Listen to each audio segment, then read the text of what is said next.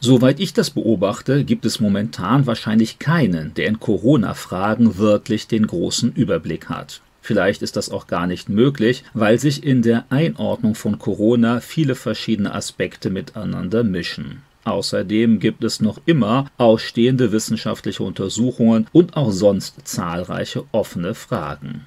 Trotzdem ergeben sich für mich momentan folgende weiterführende Perspektiven. Erstens.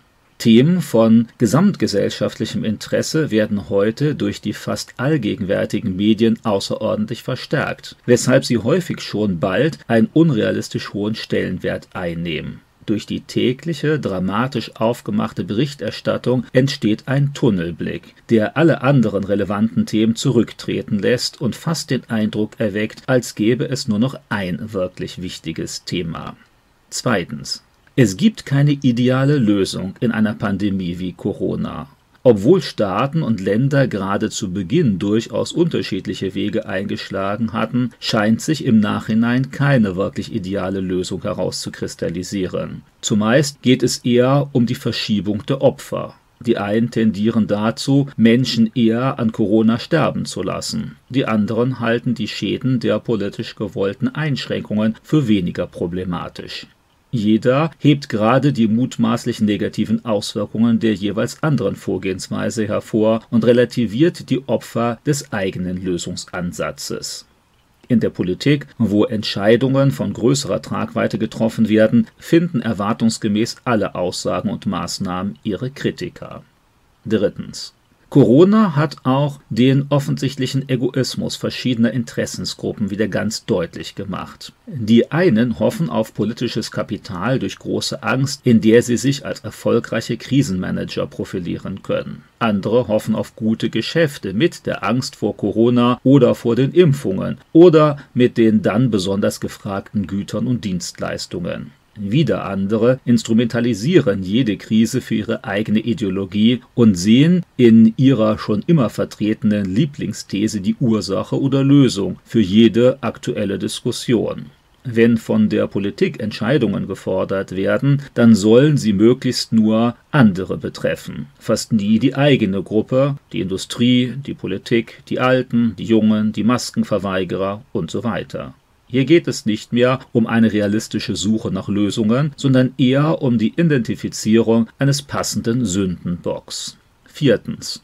Von allen Seiten werden Meldungen platziert, um Informationen und Angst für die eigene Weltdeutung zu instrumentalisieren. Den gesellschaftlichen Konkurrenten wird dann immer vorgeworfen, illegitime Ängste zu schüren. Gleichzeitig aber ist man bemüht, ebenfalls Ängste zu wecken, die den Hörer dazu bringen soll, der eigenen Perspektive zuzustimmen. Fünftens. Es braucht immer eine unaufgeregte und nicht von vornherein schon festgelegte Prüfung aller relevanten Meldungen. Zumeist wird nur von der vorgeblich, manchmal auch echten Einseitigkeit der gegnerischen Position gewarnt. Die Position, zu der man selbst tendiert, werden dann aber weitgehend unkritisch angenommen und verbreitet. Gerade die Schwachpunkte der eigenen Einschätzung aber zu erkennen, ist meistens die deutlich schwierigere Aufgabe. Sechstens. In Krisen, die manchmal auch schnelle und harte Entscheidungen fordern, haben demokratische Staaten offensichtlich einen deutlichen Nachteil gegenüber zentralistischen oder totalitären Ländern. In der Demokratie ist man immer auf die weitgehende Unterstützung der Mehrheit der Bevölkerung angewiesen, die vorher aber erst überzeugt werden will. Oft muss man Kompromisse schließen, weil jede Gruppe der Gesellschaft für den Schutz der jeweiligen Interessen kämpft. Am Ende stehen oft halbherzige Entscheidungen, die dann immer wieder von den Entwicklungen der Realität überholt werden. Siebtens. Jetzt, wo Medien, Politiker und Bürger für Infektion und Viren sensibilisiert sind, wäre es fast ein Wunder, wenn auch die öffentliche Diskussion gleichzeitig mit dem möglichen Ende der Corona-Pandemie vorbei wäre. Viel wahrscheinlicher werden schon bald neue Gefährdungen und neue Krankheitserreger in den Fokus geraten, die es dann zu bekämpfen gilt. Das größere Thema der Gesundheitsbedrohung durch Viren wird Corona vermutlich deutlich überdauern. Gerade angesichts einer zunehmenden Verdiesseitigung wird die Angst vor einer potenziellen Bedrohung des irdischen Lebens allgemein zunehmen. Achtens. Auch wenn irgendwann alle Corona überdrüssig geworden sind, wäre es ziemlich erstaunlich, wenn das Virus wieder vollkommen verschwinden würde. Wahrscheinlicher ist eine sukzessive Gewöhnung an einen weiteren Krankheitserreger, vielleicht auch eine Gewöhnung an öffentliche und politische Einschränkungen, zumindest an die Macht des Staates, bei Bedarf das ganze gesellschaftliche Leben umzukrempeln. Einige werden von Corona sicher auch ein Trauma eigener Hilflosigkeit und Ohnmacht zurückbehalten. Neuntens. Christen sollten sich stärker abkoppeln von einer in Krisen schnell auftretenden Polarisierung. Wenn sie nicht vereinnahmt oder manipuliert werden sollen, müssen sie zur inneren Ruhe kommen und einen eigenen christlichen Weg finden, losgelöst von allen politischen Kontrahenten. Es ist ziemlich bedenklich, wie sehr Christen sich gerade angesichts eines an sich gar nicht geistlichen Themas ereifern und erhebliches, fast missionarisches Engagement entwickeln. Auch gemeindliche Diskussion scheint zunehmend von gesellschaftlichen Trends beeinflusst zu werden.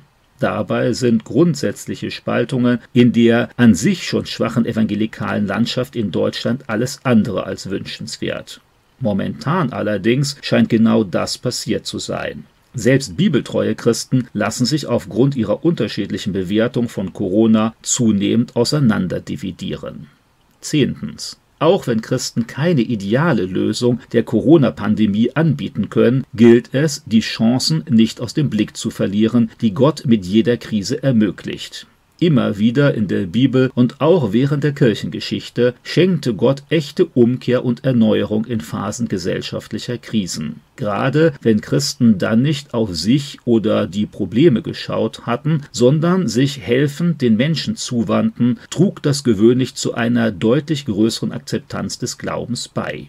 Fast immer boten Krisen auch die Möglichkeiten, alte Traditionen neu zu überprüfen, schon lange notwendige Veränderungen in der Gemeinde einzuleiten, zwischen echten Nachfolgern und bloßen Mitläufern zu unterscheiden oder verstärkt die innere Nähe zu Jesus zu suchen. Auch während Corona gab es schon einige hilfreiche geistliche und formale Erneuerungen und Innovationen. Elftens. Gott hat natürlich auch weiterhin den totalen Überblick. Er tröstet, bewahrt und führt. Christen sollten auch angesichts von Corona und angesichts der ganz sicher darauf folgenden nächsten großen Krise Hoffnungsbringer und Orientierungsgeber sein. Christen haben sich in der Vergangenheit nicht immer als die besten Analytiker der Zeitprobleme herausgestellt. Wenn sie Gott und seinem Wort vertrauten, konnten sie allerdings in jeder Krise Menschen weiterhelfen und gerade auch in gesellschaftlich dunklen Stunden das Reich Gottes bauen.